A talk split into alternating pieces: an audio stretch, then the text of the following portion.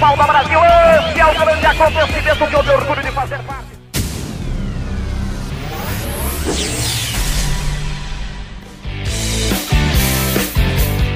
Dividida.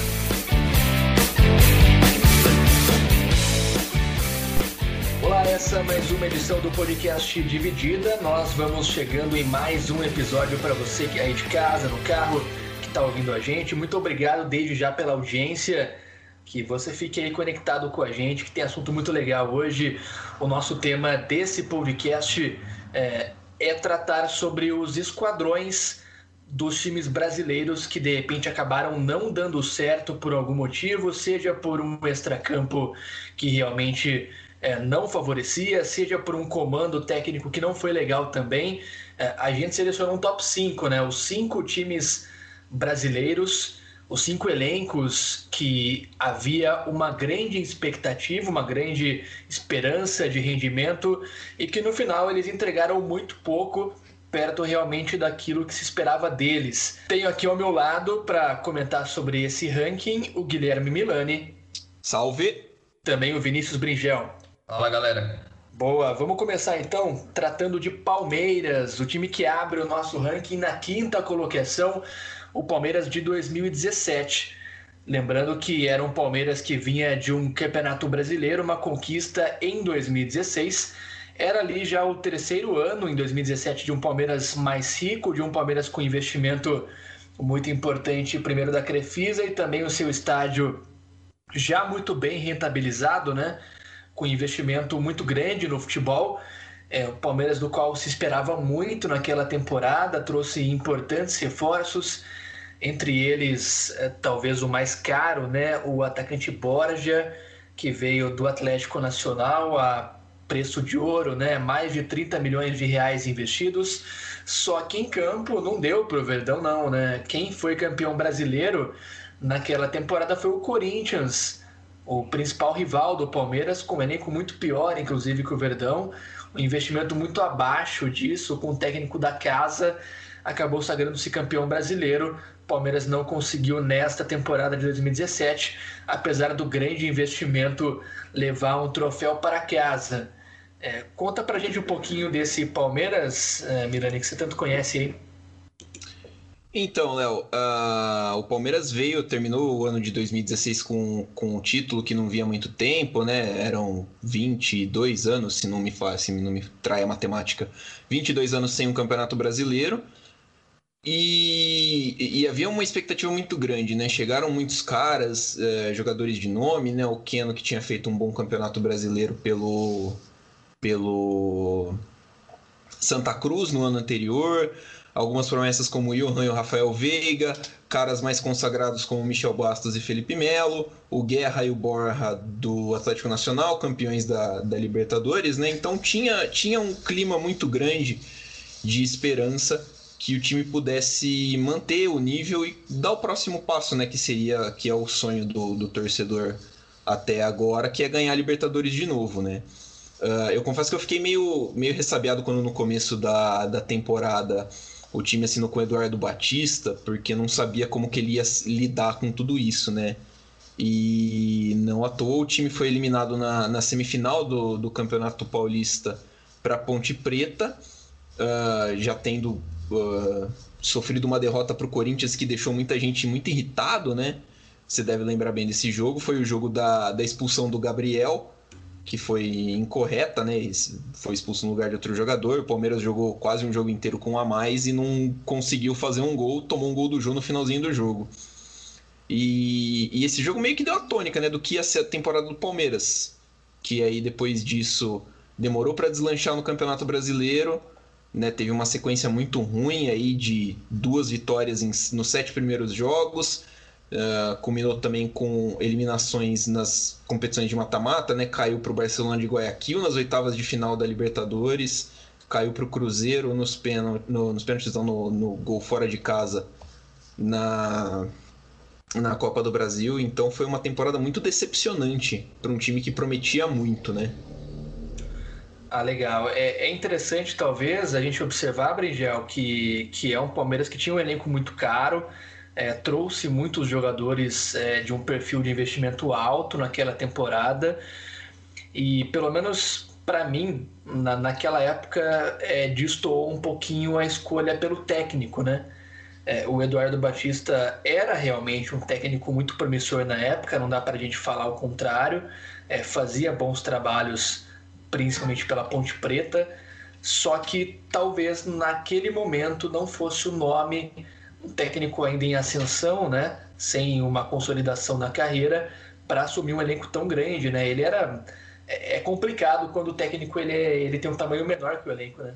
Sim, Léo, eu acho que isso mostra bastante uma falta de planejamento que é bem recorrente dos clubes brasileiros mas para mim isso é bem claro, porque, como o Milani disse, no ano anterior o time já veio de um sucesso, foi campeão brasileiro e já estava numa crescente nos últimos anos, de melhorando o time, passando aqueles sufocos do, do início da década, já vinha melhorando a estrutura do clube com o apoio do Paulo Nobre, depois com a Crefisa, foi melhorando e culminou no Campeonato Brasileiro de 2016 e eu acho que 2017 era o ano que a diretoria e o torcedor principalmente pensava que ia ser o passo adiante, né? Que ia ser o ano que o time poderia começar a se consolidar mais a nível nacional e competir seriamente por um título internacional pela Libertadores. Mas talvez essa escolha do Eduardo Batista seja o que mais talvez deixe um pé atrás nessa em todo esse investimento que foi feito do, pelo clube, né? Porque trouxe grandes nomes do ano anterior, principalmente o investimento no Borja e no Guerra, que era justamente pensando em vencer a Libertadores, porque foram os caras que foram campeões com o Atlético Nacional no, no ano anterior, manteve a base do time, que foi campeão brasileiro, então era o ano para eles finalmente tem, irem para cima da Libertadores, mas terminou na, na eliminação contra o Barcelona nas oitavas, né? Ficou bem decepcionante, né? É, Milani, talvez é, o Palmeiras ele veio de um, de um título brasileiro já em 2016, em, 2000 e, em 2016, né? E aí no ano seguinte é, é cercado de muita expectativa e o Palmeiras tem um vice-campeonato. É, você acredita que pelo fato do campeão, justamente naquele ano, ter sido rival e com um perfil de investimento muito diferente, né? Um Corinthians muito limitado financeiramente já naquela época, meio que com, com alternativas caseiras, né? Um técnico que era é, auxiliar do Tite lá atrás. É, isso ajudou a amplificar a sensação de que foi um ano realmente decepcionante? Aleu, eu acho que pode ter contribuído sim, viu?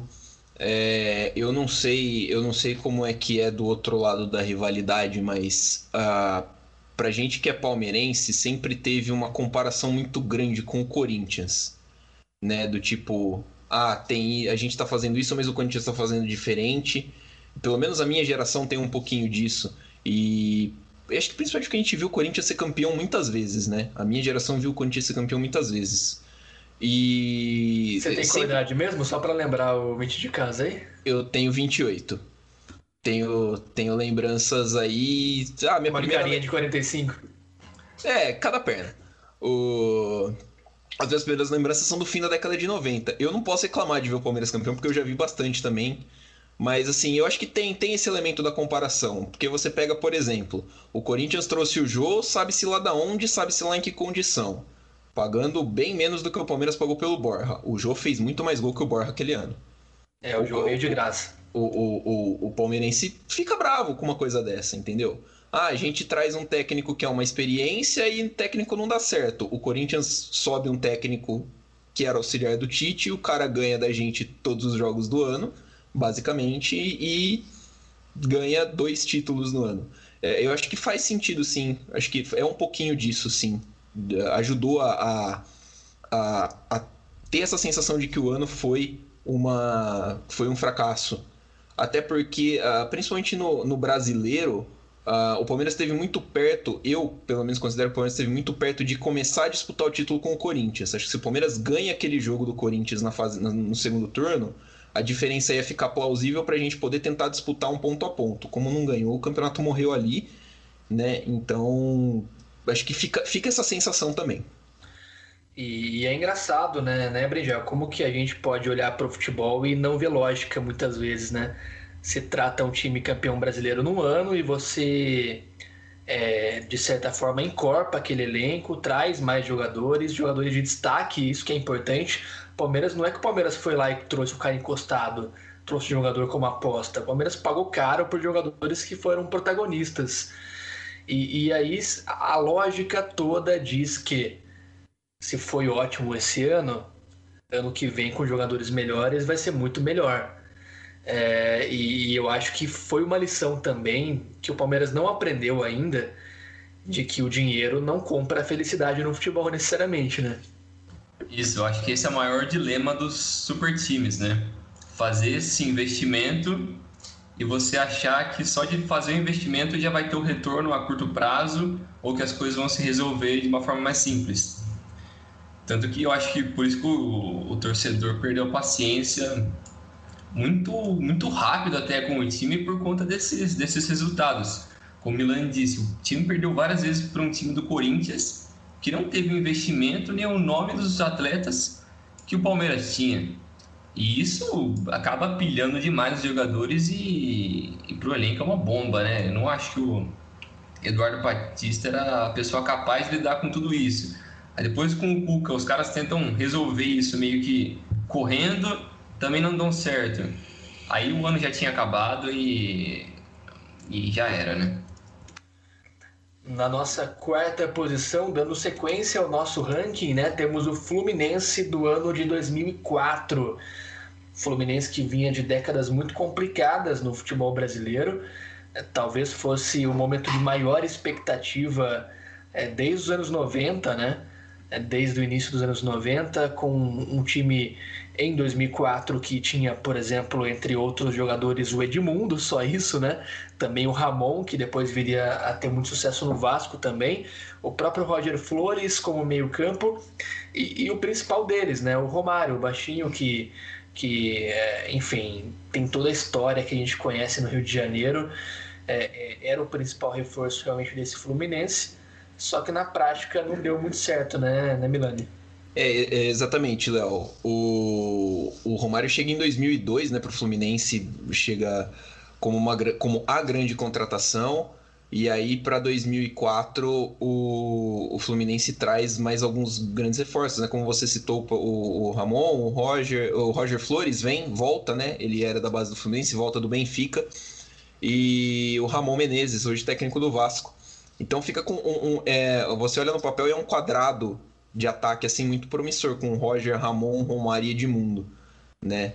Mas é, é, a questão que assim, se o Fluminense tivesse olhado um pouquinho para trás, o Flamengo e o Vasco poderiam dizer para ele que Romário e Edmundo juntos não rola, não dá muito certo, né? É, teve muitos problemas de vaidade, problema com o treinador, né?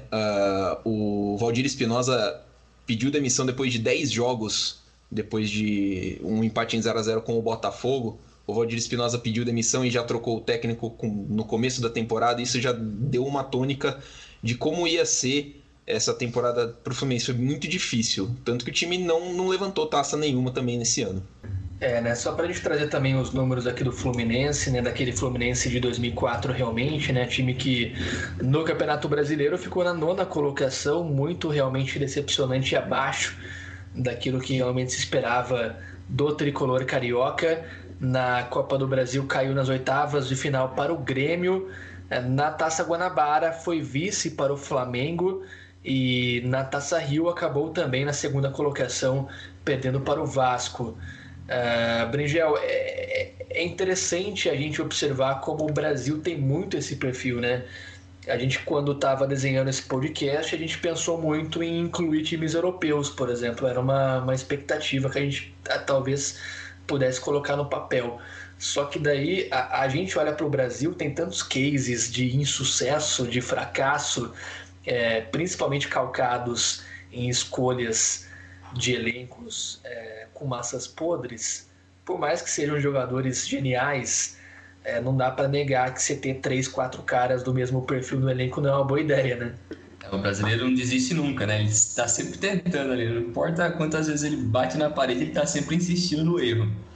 E eu acho que esse, esse time do Fluminense, por mais que tinha uma mescla de alguns jogadores jovens que estavam que tinham um potencial ali, como o Arouca, o Roger já era um pouco mais, mais velho, mas tinha o Júlio César, o Antônio Carlos, alguns caras ali que eventualmente iam crescer, mas já era, pelo menos para mim, fadado ao fracasso esse time, porque já, era, já tiveram inúmeras histórias e momentos onde Romário e Edmundo não conseguiam dar, dar certo e que eles individualmente em outros clubes causavam conflitos com outros jogadores por conta de ego, por vaidade, com até com os treinadores também, com diretoria.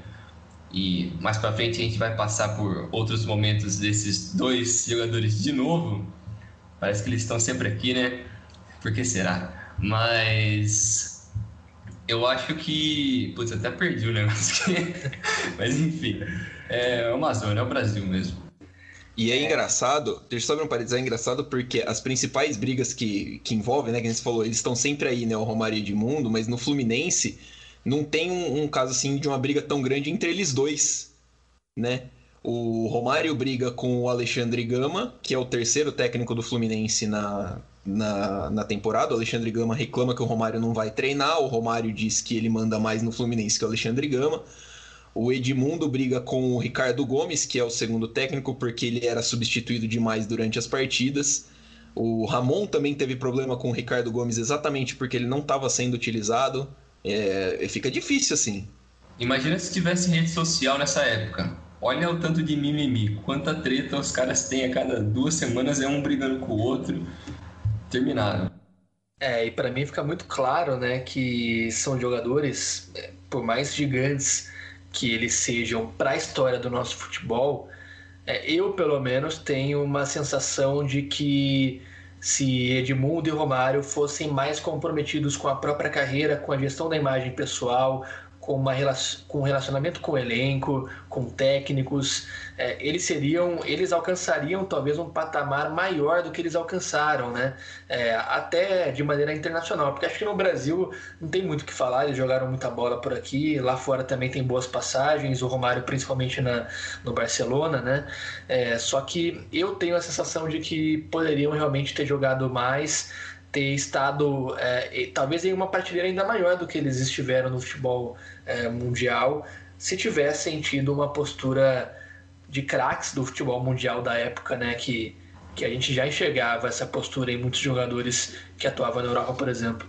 Sim, eu acho que isso é um, uma característica de jogadores, principalmente dos anos 90 ali, né, uma, essa meio que incapacidade de se adaptar a certas coisas.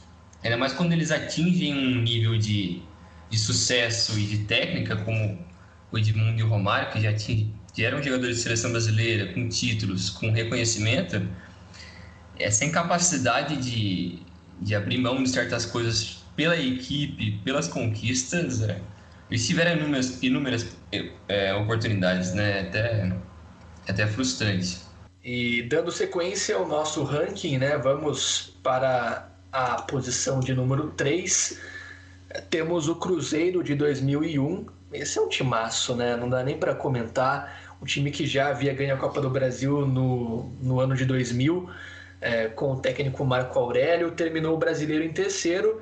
Curioso é que realmente o Cruzeiro, naquele ano de 2000, é, terminaria o campeonato como campeão se fosse pontos corridos, mas não, era o mata-mata, acabou ficando no meio do caminho. É, tinha grandes jogadores individuais como Sorinho, Cris, o Luizão, o Clebão, é, Marcelo Dijan, tinha também o Rincon naquele time, o Paulo Zidoro, muito bom jogador que pouca gente lembra. Uh, tinha também o Alex Miller, o Jorge Wagner, o próprio Edmundo também figura de novo na nossa lista, além do Giovanni e também o Marcelo Ramos. É, o que, que houve com esse Cruzeiro, hein, Brinjão? Esse Cruzeiro foi até antes da gente começar o podcast, a gente estava comparando, né, qual foi o maior fracasso, né, o Cruzeiro de 2001 ou de 2004. E para mim o de 2001 ele é muito mais impactante porque por mais que no ano, no ano anterior ele já veio da conquista da Copa do Brasil e já tinha um bom elenco, No ano seguinte, eles trouxeram muito mais jogadores de renome e trouxeram o Felipão, que antes da final da Copa do Brasil já havia sido anunciado. Então era, era o Cruzeiro anunciando que ele queria chegar ali para ganhar tudo. E não foi exatamente assim, né? Teve alguns problemas com esses jogadores de nome, como, como você citou, principalmente o Edmundo, que o pessoal esperava que ia ser mais uma oportunidade para ele. Não deu muito certo, foi a primeira passagem do Alex, também foi conturbado, não foi exatamente como o clube esperava. E também, eventualmente, veio a, a saída do Felipão, né? No, mais para o fim do ano, aceitando o convite da seleção brasileira. Eu acho que tudo isso foi meio que atrapalhando o planejamento e nunca foi muito consistente o projeto do clube. Eu acho que tem uma, uma questão interessante para você, Milane, que, que é a seguinte, né? É como que no Brasil a gente não consegue ter uma gestão é, da continuidade de um time vencedor, né? A gente tem muitos exemplos no Brasil é, de times que são campeões, de times que marcam época, de times que conseguem construir uma base e manter essa base, inclusive para o ano posterior. É, e, e, acaba se reforçando, acaba investindo em nomes, trazendo medalhão aqui, medalhão ali, investimento alto. É, e, e, isso não se configura muitas vezes, não todas. Temos exemplos é, como exceção, como o próprio São Paulo, tricampeão brasileiro, mas é, eu acho que a, a maior parte dos exemplos são de times que não conseguiram criar uma hegemonia de troféus né, no Brasil. E, e, esse é o caso também que eu acho que se aplica ao Cruzeiro, né? É, eu creio que sim. É, é, acho que faz até parte da nossa cultura futebolística, né?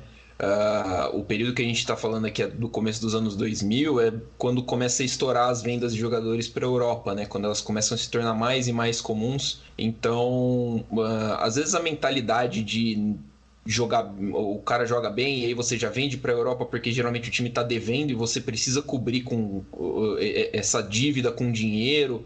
Uh, às vezes até a facilidade que a gente tem de produzir jogadores de alto nível faz com que os nossos dirigentes sejam muito displicentes nessa, nessa hora assim de pensar não vamos manter uma base vamos fazer um trabalho uh, com o propósito de pensar daqui uns 5, 10 anos né uh, acho que isso tudo influencia no, no, no, resultado final, que é o que a gente vê, né? O time às vezes vende jogadores que se, que se destacam bem em um título, contratam outros caras e não tem a mesma, sem, não tem a mesma pegada, não tem o mesmo, o mesmo estilo, às vezes não, não, não encaixa no que no, no, estilo de jogo ou no que se acredita que deva ser o futebol do, do, do time. Então é, é, um monte de fatores assim que pouquinho pouquinho acaba uh, dando uma, uh, mais exemplos para esse tipo de podcast, né? De times que vá, vamos juntar aqui um monte de, de cara bom, um monte de cara grande e vai dar certo. E não dá. Não é assim, né? Acho que é, acho que é isso.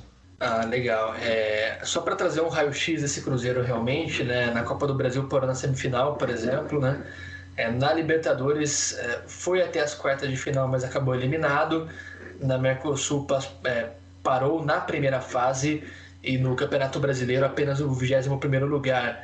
Como aproveitamento, foram 76 jogos realizados, 36 vitórias, 19 empates e 21 derrotas, um aproveitamento de apenas 47,37%. É, não dá para aceitar, né, para um time que havia sido campeão no ano anterior, realmente um, um aproveitamento de pontos tão baixo como esse, né, Brejão? Então, Léo, esses resultados do, do Cruzeiro nesse ano foram totalmente pífios, né? Foram péssimos pelo nível de investimento que o, que o time fez e pelas trocas que eles tentaram fazer, né? Porque isso também faz parte da cultura nossa, né? Como acho que o maior exemplo disso acho que é parecido com o do Palmeiras, que no ano anterior teve bons resultados, poderia ter continuado com aquilo, ter evitado algumas trocas mas ele tentou fazer um investimento, dar um passo maior do que a perna, tentar fazer um negócio gigante e que não resultou, né? Não, não compensou isso e só mais um dos casos que o Brasil é sensacional. Na nossa segunda posição do ranking, temos um dos casos de parceria mais nebulosos da história do futebol brasileiro, né? A parceria entre Corinthians e MSI Tudo parecia muito bonito no começo, um alto investimento, né? Jogadores internacionais como o Caritos Teves, é, muito jovem, porém já muito promissor, já campeão da Libertadores. Carlos Alberto, vice-campeão de Champions League, chegando em 2005. E naquele momento parecia que tudo ia dar certo. Corinthians é campeão brasileiro, num ano muito polêmico, né, com, com jogos que foram remarcados por conta do escândalo da arbitragem, com o árbitro Edilson Pereira de Carvalho. E aí vem 2006. Corinthians conseguiu manter a sua base, é, só que a gestão extra-campo, pelo menos a impressão que ficou na época, realmente atrapalhou muito. Para começar, o, o Tevez ele, ele quase que se recusa a entrar em campo no Campeonato Paulista, alegando que precisava treinar mais. É, o Antônio Lopes cai logo no começo da competição. O Corinthians tem uma sucessão de escolhas muito ruins de treinadores, né? O Corinthians tem na sequência o, o Geninho, depois também o Ademar Braga, que não foram bem.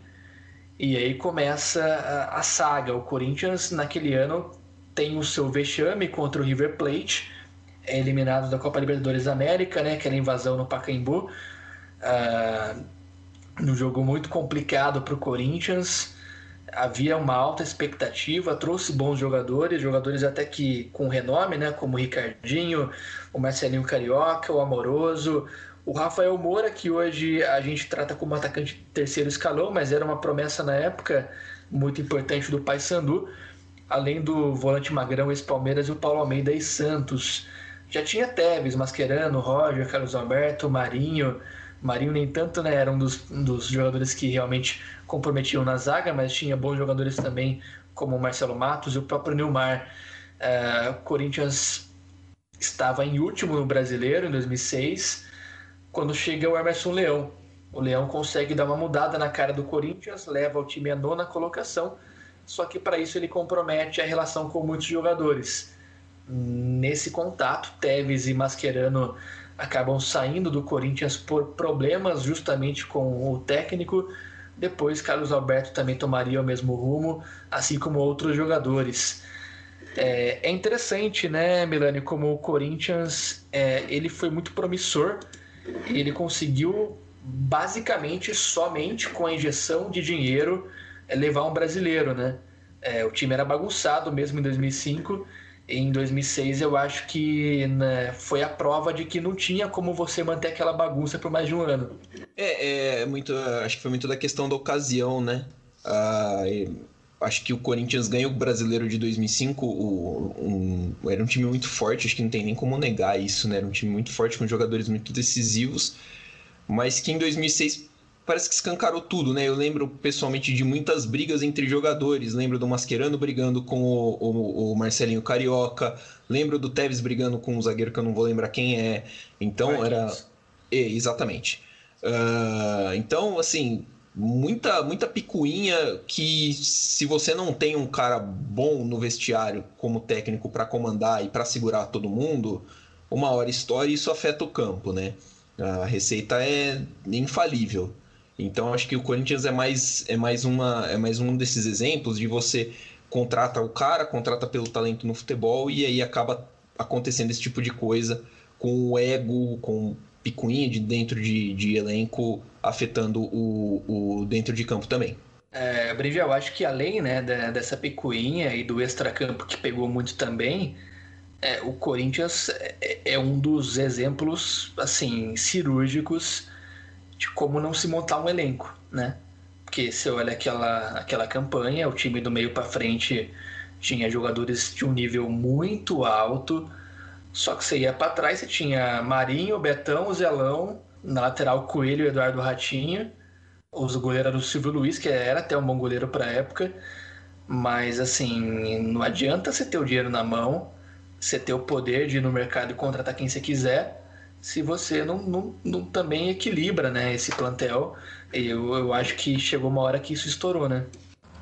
Sim, eu acho que sempre tem que buscar ter um equilíbrio, né? Quando tá fazendo o planejamento de um time, ainda mais quando tem um investimento dessa proporção, parecido com o da Crefisa do Palmeiras.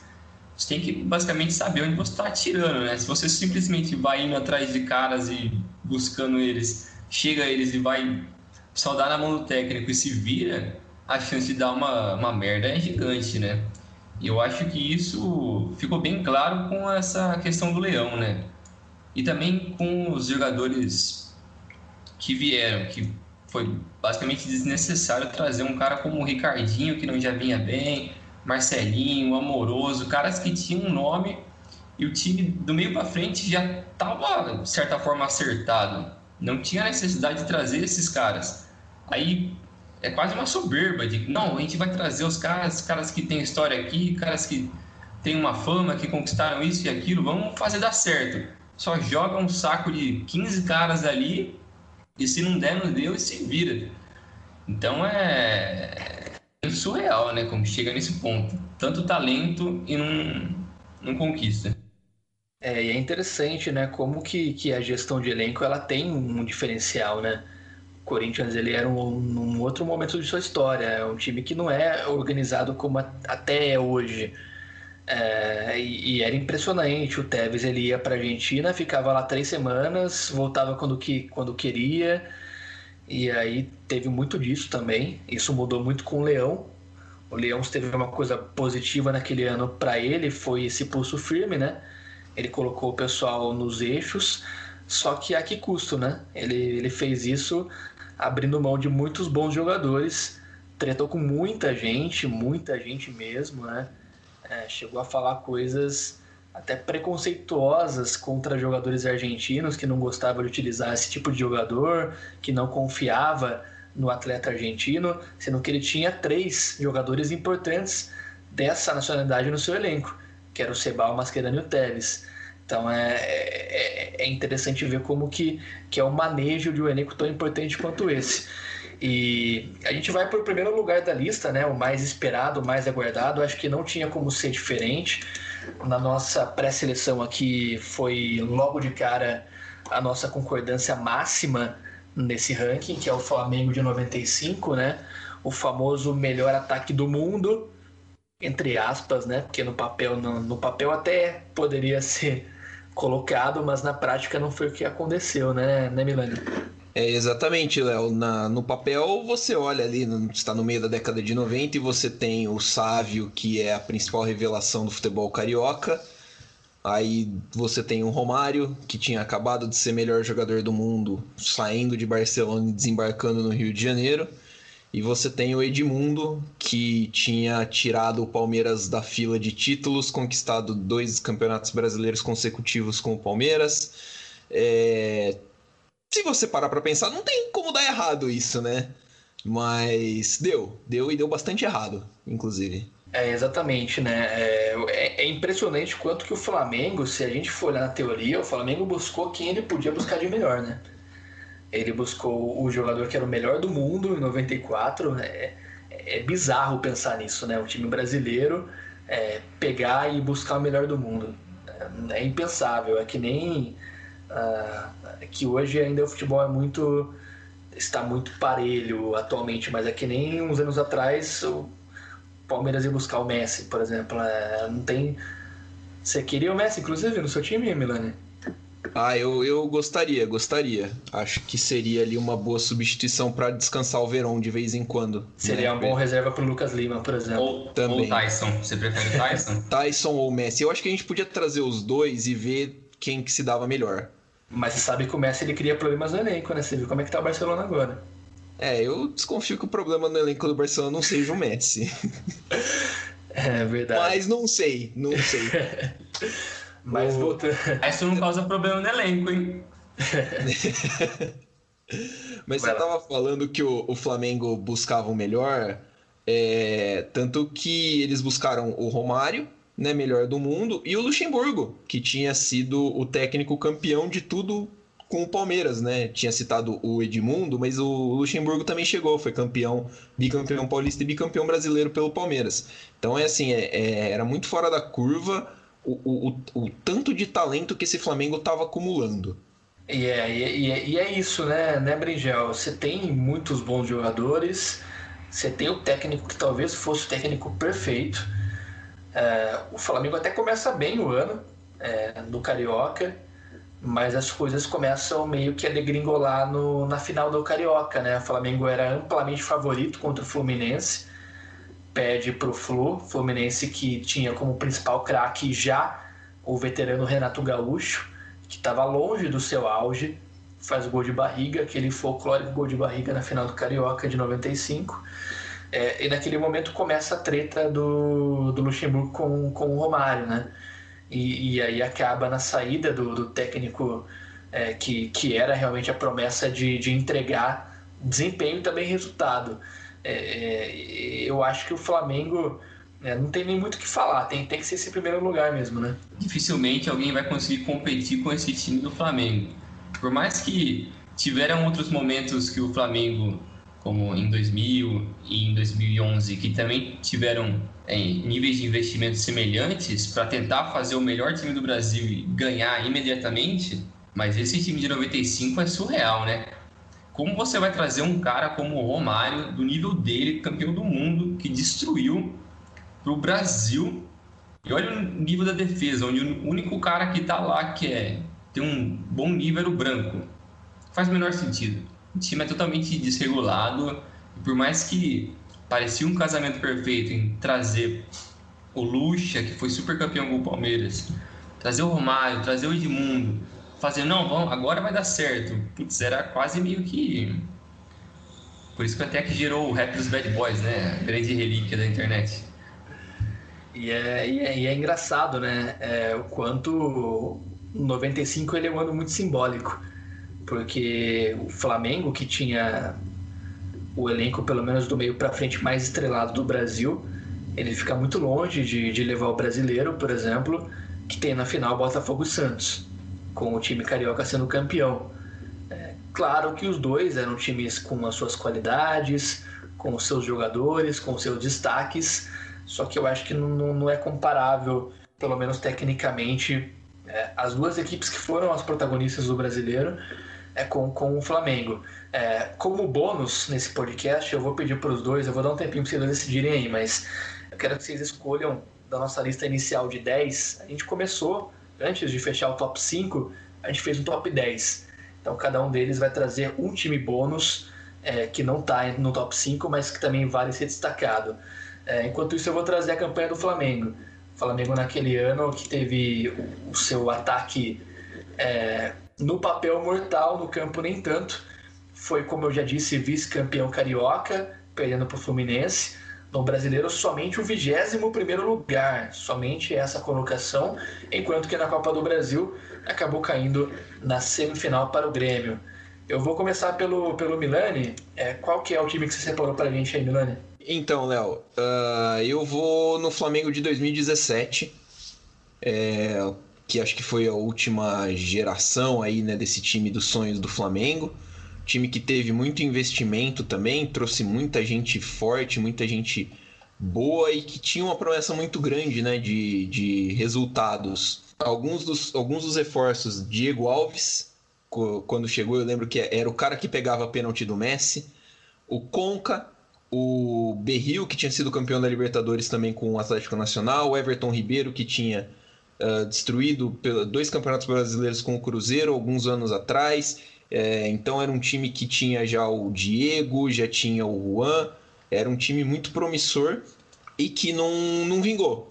Foi campeão carioca, mas aí no brasileiro não, não emplacou, ficou na sexta posição, caiu na fase de grupos de uma forma assim que para um time do tamanho do Cruzeiro, do, do Flamengo, cair no, numa fase de grupos para São Lourenço, Atlético Paranaense Universidade Católica do Chile, não dá, é, é vergonhoso. Mas foi finalista da Copa Sul-Americana, né? É, tem dois vice-campeonatos, o da, Sul-Americana e o da Copa do Brasil é, para o Cruzeiro. É, então ficou, ficou essa marca aí de, de, um time muito rico, um time muito forte no papel, mas que não, desen, não, não desencantou. Né? Se não me engano, é, foi essa temporada que eles trouxeram o Reinaldo Rueda, que tinha sido campeão pelo, pelo Atlético Nacional da Libertadores e não deu certo também, e ele saiu sem dar muita explicação, foi assumir uma seleção. Então o esse time do Flamengo foi o que eu escolhi. É incrível como esse time do Atlético Nacional enganou todo mundo, né? Após ser campeão, o Brasil importou basicamente todo mundo daquele time e todo mundo deu errado aqui, né? Não, ninguém deu certo. Então, eu não sei como que ninguém trouxe o McNally Torres, né? Que tava naquele time. O McNally Torres é um cara que tá em todo o time da Libertadores, que enfrenta um brasileiro, faz uns 20 anos já. Acho e sempre vem bom daquele time era o Armani, né? Que tá no River. É, que bom assim, né? Um termo até meio forte, inclusive. ele tá, ele tá, o Armani, eu gosto dele, mas ele tá, tá complicado. Ele só não flopou igual o resto, então, melhor é, dizer. É, isso é verdade. Exatamente, mas o Rueda, eu, eu, me lembro bem que ele, ele fazia um trabalho legal no Flamengo até, não era... Tava longe de ser um trabalho abaixo da expectativa, a questão foi, foi que ele saiu para comandar uma seleção, né? E aí isso foi do nada, pegou todo mundo de surpresa, o Flamengo desmontou ali. É, e, e para mim, aquele momento para o Flamengo foi muito uma. Como é que a gente pode falar? Foi muito que um impulso para anos depois trazer o Jesus. O Flamengo ele viu ali que de repente, olha, dá para trazer alguém de fora e dar certo. Que é... demorou um pouquinho, né, para o Flamengo fazer isso. Flamengo não tem um histórico tão grande e recente de técnicos de fora do país. E, e o Rueda deixou muita mágoa pela forma como ele saiu do Flamengo, só que ao mesmo tempo, alguns lampejos que o Mengão teve naquele ano com ele, apenas lampejos, talvez deram uma ideia de que pudesse ser importante trazer um jogador, um técnico estrangeiro, talvez houvesse terreno fértil para isso, né? É, e Bringel, qual foi o time que separou para a gente aí?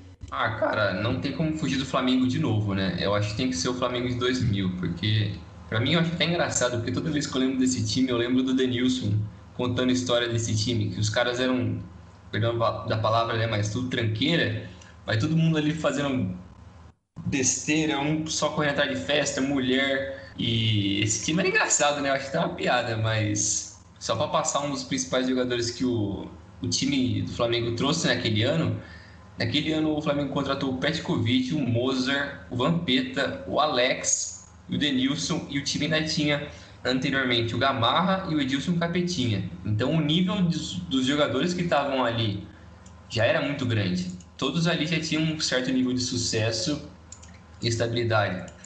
Mas o Flamengo naquele período ele tinha problemas financeiros, ele vivia atrasando salários. Os jogadores que estavam lá não estavam totalmente comprometidos com o projeto do clube. Então virou uma zona, né? Tinha tem várias histórias dos caras indo para festa e curtindo e só passar um os resultados do time, eles foram eles ganharam o carioca, né? Acho que de, foi isso, né? Eles ganharam o carioca em cima do Vasco. O brasileiro eles ficaram em 19 e na Mercosul ficaram morreram nas quartas para o River. Então, é um resultado meio pífio, mas eu acho que faz sentido por toda a zona que era o Flamengo nos bastidores naquela época. E eu acho que eles só foram melhorar nesse quesito bem lá pra frente. Esse Flamengo, esse, esse Flamengo de 2000 é o da célebre frase do Vampeta, né? Eles fingem que pagam, a gente finge que joga. E aí o resultado não é nenhum, nenhuma surpresa quando você leva isso em consideração, né? Ele tem um filme sobre esse, sobre esse elenco aí, velho. Vai fazer uma série de umas 10 temporadas, mano. Só festa. Isso aí na Netflix, fi, é estouro. É estouro. Cara, seria, seria mais interessante do que o próprio time em campo, para falar a verdade, né? Tem que ter censura mais 18, mano. O negócio é demais. Cara, eu vou apelar pro, pro clubismo, né? Acho que a gente tá pouco clubista hoje. É, eu vou, a minha indicação é o Corinthians de 2013 é, é um time que vocês vão falar, ah, beleza, ganhou dois troféus, ganhou, mas foram troféus de segunda importância ou terceira, né? Que foram Paulista e a Recopa Sul-Americana em cima do São Paulo. Mas era um time que teve o seu melhor ano da história, talvez, o ano 2012, com os títulos da Libertadores e, do, e também do Mundial. O Corinthians manteve a sua base, né? Manteve o seu elenco todo, né? Não perdeu ninguém importante pelo menos do Mundial para 2013. Tinha perdido o Castan, mas foi na Libertadores já no, no meio do ano. Uh, o Corinthians vai ao mercado e muda o perfil de investimento. O Corinthians estava acostumado a investir em jogadores como Paulinho, que veio do Bragantino, como Ralf, que veio do Barueri, como Elias, que veio da Ponte Preta. E naquele momento lá em 2013 ele muda, ele resolve colocar dinheiro e, e realmente é, apostou no Pato, 45 milhões de reais, pouco menos do que isso. Traz também na, no mesmo ano Renato Augusto, da Alemanha, que depois foi muito importante, mas naquele ano não foi bem não, não foi tão bem assim. Até porque não houve encaixe dele no time titular do Corinthians. E teve lesões esse ano, não foi? É, ele se lesionou também, e, e havia uma dúvida né, de como ele seria escalado ali estava jogando mais à frente naquele ano pelo Corinthians como meio armador realmente. Uh, tinha também o Gil na zaga, que vinha de um Valenciennes, uh, se, se, adaptou nesse primeiro ano, não estava tão bem assim também. Uh, e, e, mesmo com esse investimento, já tinha um ótimo elenco, tinha o Guerreiro já também mais adaptado ao Brasil. o time não vai bem, o time no brasileiro fica apenas na décima colocação. esse é aquele ano que o Tite é, acaba deixando o Corinthians ao fim do ano, porque havia um entendimento de que realmente o trabalho estava desgastado, né? Porque o Corinthians estava é, jogando de uma maneira muito muito despretensiosa e o Tite não abria mão das, das suas convicções, que é o defeito dele, né? Ele tem esse defeito, até hoje é assim. Quando o cara põe na cabeça que ele quer um jogador na posição, ele vai com aquele cara até o fim. É, exatamente. Eu ia falar a mesma coisa. e isso aconteceu e, e, foi uma decepção, né? O Corinthians teve um investimento milionário e talvez fosse melhor ter ficado com, com o elenco do ano anterior e ter garimpado ali alguns jogadores pontuais no Campeonato Paulista mesmo para chegar e compor o elenco. É, é uma lição, né? É, talvez a, a lição mais importante que a gente aprendeu hoje é que, que o dinheiro não, não garante troféu, Brinjão? Acho que na verdade o dinheiro sem um planejamento né, não garante um troféu. Porque se tiver o dinheiro com planejamento, eu acho que a chance de dar certo é muito grande. Mas no Brasil isso é quase impossível, né? O brasileiro adora o imediatismo, então é difícil, né? Perfeito, e nós vamos chegando ao fim de mais essa edição do podcast Dividida. Espero que vocês aí de casa, no carro, nos mais variados canais de comunicação tenham realmente gostado de mais essa edição. Lembrando que a gente tem o nosso perfil no, no Instagram, o Dividida, e também no Facebook. Procure pela gente, a gente vai deixar o link aí para vocês na descrição. Uh, qualquer crítica, sugestão, estamos abertos também. Claro, se você quiser também sugerir um tema para o próximo podcast, a gente analisa aqui também. E quem sabe, né, sua ideia pode ser incluída aqui nesse nosso projeto. Muito obrigado desde já a todos. Muito obrigado ao Milani. Valeu, Léo. Até a próxima. Valeu, Brinjel. Grande abraço ao Brinjel também. Valeu, galera. Até mais. Valeu, esse Guilherme Milani, esse Vinícius Bringel, meus caros colegas, caros amigos, me acompanhando aqui nesse podcast Dividida. Nós voltamos na próxima semana com muito conteúdo. Um grande abraço e até lá.